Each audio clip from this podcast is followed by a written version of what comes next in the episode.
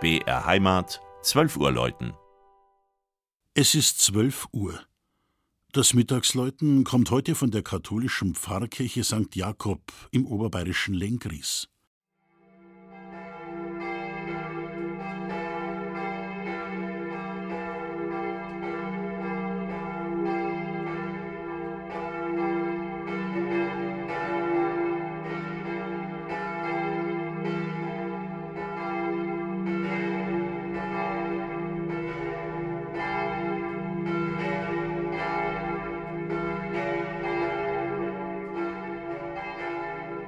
Auf dem Weg von Bad Tölz ins Karwendelgebirge liegt landschaftlich reizvoll im Isartal die Gemeinde Lengries.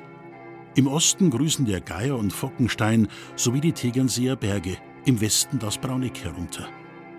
Erstmals genannt wird der Ort um 1205 in Zusammenhang mit einer Übergabe. Zeuge dieser Urkunde ist ein Udalricus de Lengingritz.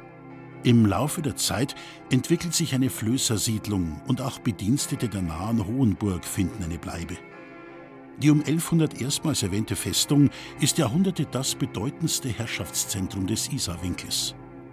Die Sehenswürdigkeit in der Ortsmitte, dessen 300-jähriges Jubiläum es in diesem Jahr zu feiern gilt, ist die Pfarrkirche St. Jakob. Wegen ihrer Größe wird die Kirche auch Dom des Isarwinkels genannt. Der barocke Bau wird 1722 eingeweiht und ersetzt ein gotisches Gotteshaus aus dem 14. Jahrhundert. Mächtig ragt der Turm mit Zwiebel und Laterne empor. Er ist größtenteils aus Material der 1707 abgebrannten Feste Hohenburg errichtet. Die Kirche bietet einen reichen Schatz an Fresken, Reliquien, Statuen und Tragstangen ehemaliger Bruderschaften. Eindrucksvoll ist das fünfstimmige Geläute, das Glockengießermeister Rudolf Oberascher zwischen 1948 und 1950 in München schuf. Mit seiner grundtönigen Stimme in B, C, D, F und G klingt es weit ins Isartal.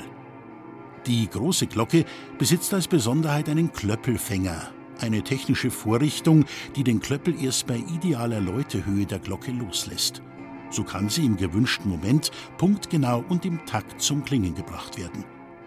Dieser alpine Läutebrauch ist heute in Oberbayern vom Aussterben bedroht.